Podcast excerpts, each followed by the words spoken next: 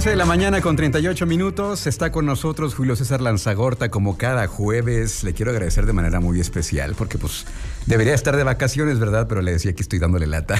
¿Cómo estás, Julio? ¿Cuál? ¿Cuál? ¿Cuál? ¿Cuál vacaciones? Hombre, no, ya sabes. Y, y, luego, este, aunque somos freelancers, de todas maneras es como que peor, ¿no? Porque todavía este, bueno, hablo por mí, de, que de repente te dicen, este, pues es que no son días este, inhábiles por parte de la ley federal del trabajo. No, pues ahorita es peor, ¿no?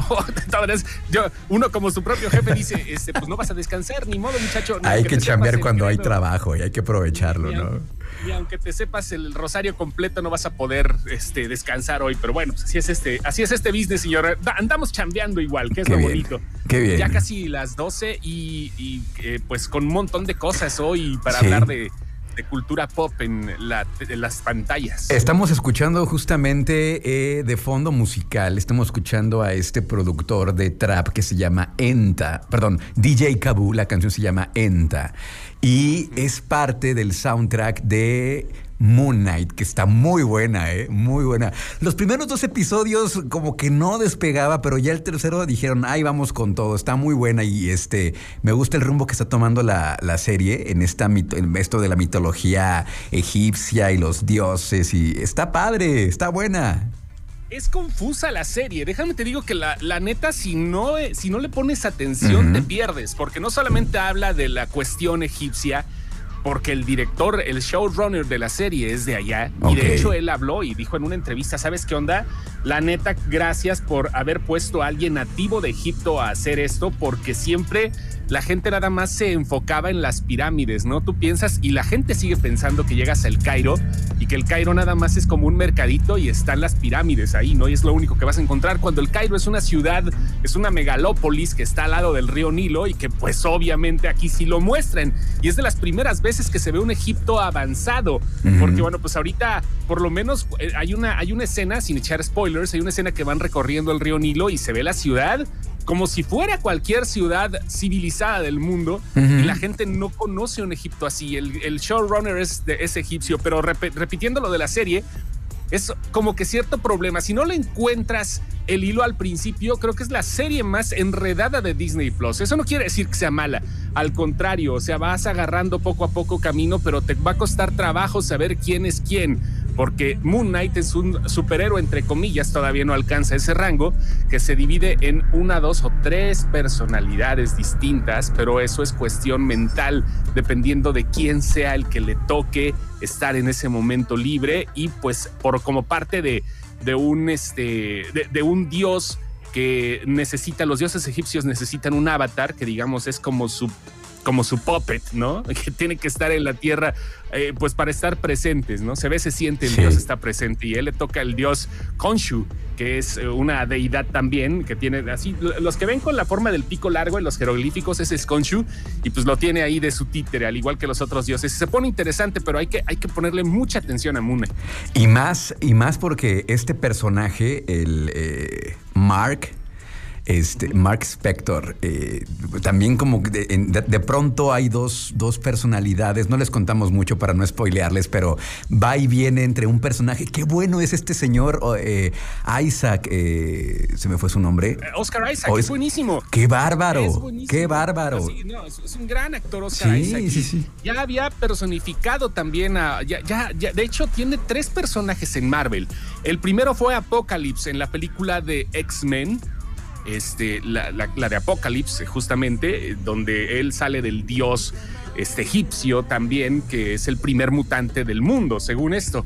Ya había salido ahí, la película no le fue muy bien. A mí sí me gustó, a mucha gente, ¿no? No sé qué onda, que le vieron de gacho, pero pues bueno, fue esa película que también rompió esquemas. Y también él es el oh, Hombre Araña 2099 en la película de Spider-Verse, Into the Spider-Verse, mm. es, donde lo vemos a Oscar Isaac, bueno, donde lo escuchamos porque es la voz y tiene tres personajes. Este ya sería el tercero, obvio ya el oficial, pero para que veas cómo se va rondando todo entre universos y demás, Moon Knight está está causando revuelo, no está teniendo tanto éxito como otras series porque te digo, está un poco enredada, pero si le hayas cari si le encuentras el, motivo, le, das cariño, eh, Correcto, sí, es para, son de esas series que no te puedes distraer ni un segundo porque ya te perdiste. Entonces hay que estar ahí el, al 100%. Hay detalles también eh, como escondiditos dentro de la trama que si no los viste ya. Entonces, este, está buena, está recomendable está recomendable y vale la pena. Pues sobre todo la gente que no quiere perderse el hilo de lo demás de Marvel, porque de una u otra forma esto se conecta. Y hay un montón de interrogantes todavía. ¿Qué pasó con Moon Knight durante la Decimation? O sea, la, de, el snap de, de, Thanos, ¿no? ¿Qué pasa, por ejemplo? Este, son dioses, ¿no? Que se murieron, no se murieron, ya están muertos o qué rollo. Eso lo van a explicar próximamente. ¿Son dos las personalidades nada más? Seguro que nada más son dos personalidades que tiene el, eh, el antihéroe hasta el momento. Eh, hay, hay detallitos en el último episodio y en todos los episodios que vale la pena tener pendiente porque vaya, creo que es una de esas cosas que si la ves, no te va, no, no te va a decepcionar si le pones atención. Ok, muy bien. ¿Qué más, qué más nos traes hoy, Julio? Mira, hoy hablando de cine, se estrena la película de Animales Fantásticos 3, Los Secretos de Dumbledore. Una película que, si bien no es la, la, onda espectacular que se planteaba, porque ya sabes que estas franquicias tienen que crecer y tienen que hacerse más grandes y todo, bueno, pues se está eh, estrenando ya con una buena reseña por parte de, las, de, la crítica y de las personas que ya la vieron. Están diciendo que sí, que está chido, que la 2, que fue una, una, cosa medio feíta, se está reivindicando de cierta forma con esta. Este, eh, y bueno, pues eh, lo, que, lo, lo bonito también es que puede ser el cierre de una trilogía y si le va bien se puede convertir en una pentalogía. Los fans son muy acérrimos. Yo estoy viendo ahorita la cartelera de cine en Irapuato y en uno de los cines es la única que está y creo que por una parte habla del fanatismo, aunque por otra se desperdician lugares de otras películas que debieron estrenarse.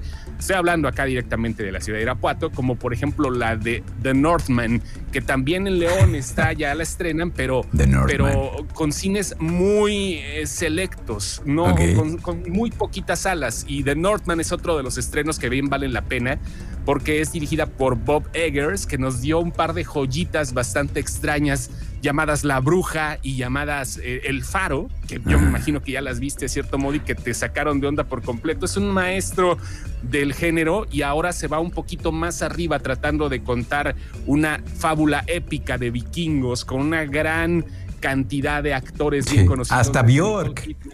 Bjork sale Bjork, o sea, sale ella Taylor Joy, que es su consentida.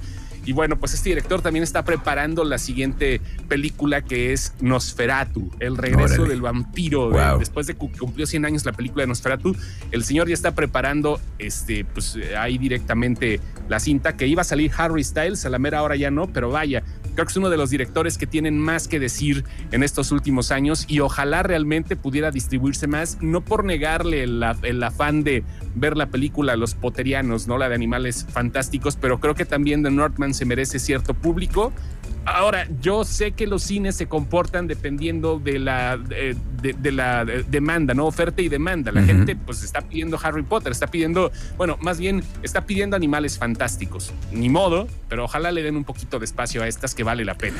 Oye, de Norman, el norteño, este... El norteño, el norteño. Eh, eh, no se va a estrenar en plataformas. Yo había, eh, entendido que, así sería. ¿No? Solamente en cines. No, no, no se estrena en cines directamente. La película es de Universal, así que vamos a tener que esperar si la queremos ver en plataformas, quizás unos dos meses y medio. Este, que es más o menos la transacción de un lugar a otro. Este, eh, y bueno, pues tendrá que ser primero compra, después en un año se tendrá que estrenar, según Universal, podría ser en, HBO Max, que es la, plataforma, o en Para, o, en, este, HBO Max. Sí, yo creo que es la plataforma directa donde Universal estrenaría esta película, pero todavía falta. Los, que, los que sí están haciendo la labor, ahora sí ya confirmadísimos, son los de HBO porque así como lo dijeron, que ya no es lo mismo el año que el año pasado, que era el mismo día en Estados Unidos, no, aquí 45 días y vámonos para el streaming. La próxima semana, bueno, para ser exactos, en cuatro días más, el lunes 18 de abril, se estrena The Batman en HBO Max. No, pues ya, la voy a ver ahí, nunca la vi en el cine, ya me tocará verla en la plataforma. Oye, el brillo, eh, eh, este, em, fíjate que en segundo lugar de tendencias en Netflix, esta película que se llama entre la vida y la muerte. Dije, hay otra comedia romántica. Vamos a darle una oportunidad. Qué bonita película. No es la película que se va a ganar el Oscar. Es una comedia romántica, ni tan comedia de pronto. Pero me encontré con una versión 2022 de Ghost. ¿Te acuerdas de la película de Ghost? De esa este, la película ochentera donde sale Demi Moore y este que básicamente es una versión 2022 de Ghost. Este, está muy linda la película. Eh, es esta comedia romántica muy tierna.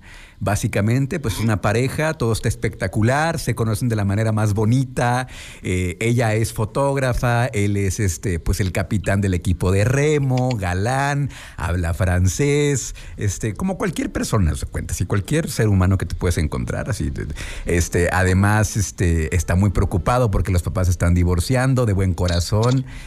Y pues e, eso que le estoy platicando es el tráiler. De pronto un accidente, el chavo muere y pues la chava está que se la lleva pifas y, este y pues ahí comienza la trama. De, pronto el chavo se le empieza a aparecer de maneras muy particulares, a manifestarse sobre todo. Pero es una película muy linda. Eh, te digo, está en segundo lugar de en tendencias en Netflix y sí, sí la quería recomendar porque sí está linda. Ok, me, imagino, ya, ya checaste los protagonistas, ¿no? Los protagonistas, eh, sobre todo el chavo es el doble de Heath Ledger, ¿eh? Híjole. no tiene, Yo, yo lo, verdad que esté bien parecido a mm, Heath Ledger. Los ojos, claro, sí, sí, sí, sí. No, no manches, o sea, está súper cañón ese chavo y bueno, pues también él va a ser el próximo He-Man para la gente que pues quiera más o menos ligarlo de cierta forma. Está raro, pero, pero sí, efectivamente, él va a ser el próximo He-Man. Vamos a ver cómo se comporta este show, ¿no? Ok. A ver qué tal. Ahí está. me estoy añadiendo a la conversación ya, creo que... Ah, ya estoy. Ya, Ahí estás ya.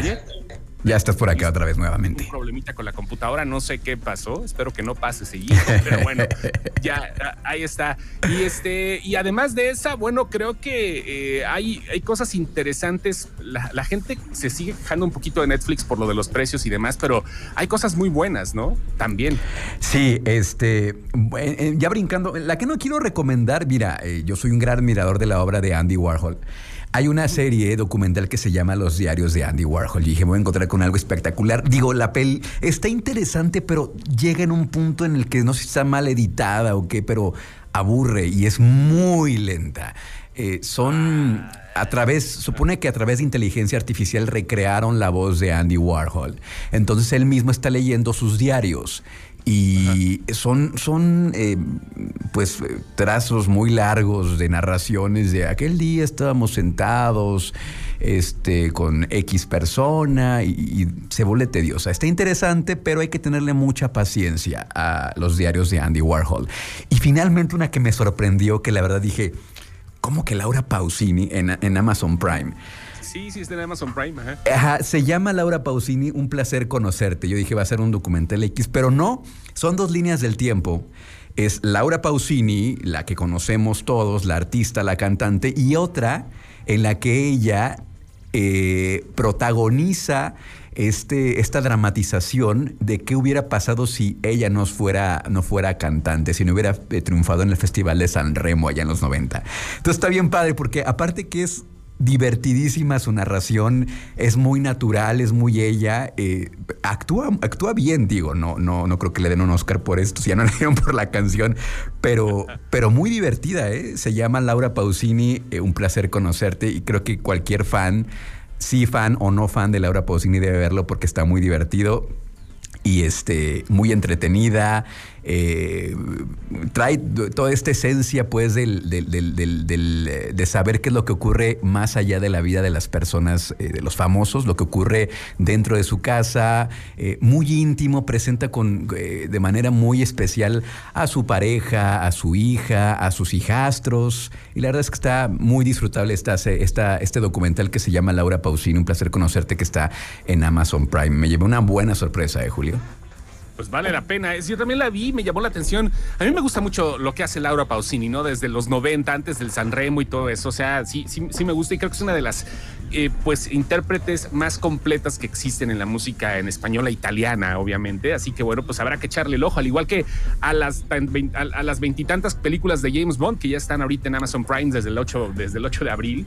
Sí. Ya está toda la colección de James Bond. Si te falta alguna, está desde el sacánico Doctor No hasta, hasta la última eh, sin tiempo para morir con este con eh, eh, Daniel Craig.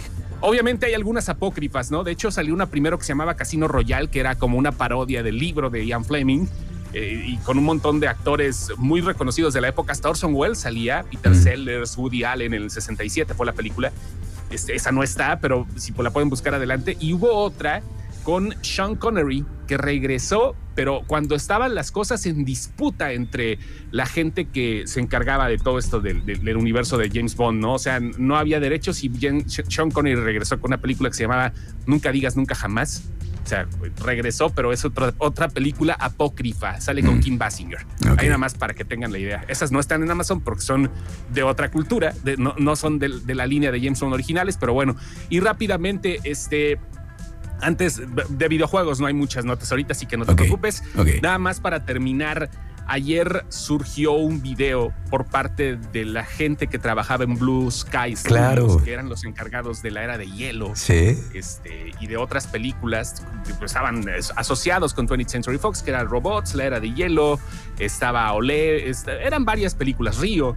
Y ahora, bueno, pues como el estudio dejó de trabajar desde hace un tiempo cuando Disney compró, ya el estudio obviamente desapareció, a lo mejor se jalaron algunos, a lo mejor no, pero lo importante de esto es la forma de homenajear que tuvieron estos señores a, su personaje favorito, Scrat, la ardilla, la ardilla prehistórica, eh, por fin se comió su bellotita. Sí, sí, sí, me tocó ver en la mañana el, el, el, video. El video. Ya por fin. No, la neta, yo estaba bien emocionado. Digo, no fue algo espectacular, no fue algo que dijeras, órale, pero fue una gran forma de decir adiós. ¿Saben qué? Ya nos vamos, pero este cuate no se puede quedar sin su tragadera. O sea, la verdad es que me, emocionó verlo y es una despedida de esas Muy interesantitas ¿no? que, podemos, que podemos ver. Bueno, pues ahí está entonces. Ah, hay mucho que ver, hay mucho que disfrutar más allá de las películas del Canal 5, de Ben Hur y todas las películas, las historias bíblicas. Este, pues para que lo disfruten, ahí nosotros tratamos de, de recomendarles algunas cosas de lo que está sucediendo para que pues también este, aprovechen y no se lleven una, una mala sorpresa. Eh, muchas gracias, Julio. Órale, un abrazo, señor. Abrazo grande. Oye, antes de que te vayas, ¿cómo te encontramos en redes sociales? Ah, sin excepción, así como lo escuchan, sin excepción. Ahí estamos de esa forma, ¿va? Perfecto, gracias. Un abrazo. Órale, nos vemos. Gracias. Abrazo grande. Vamos a continuar con más aquí en Trion Live.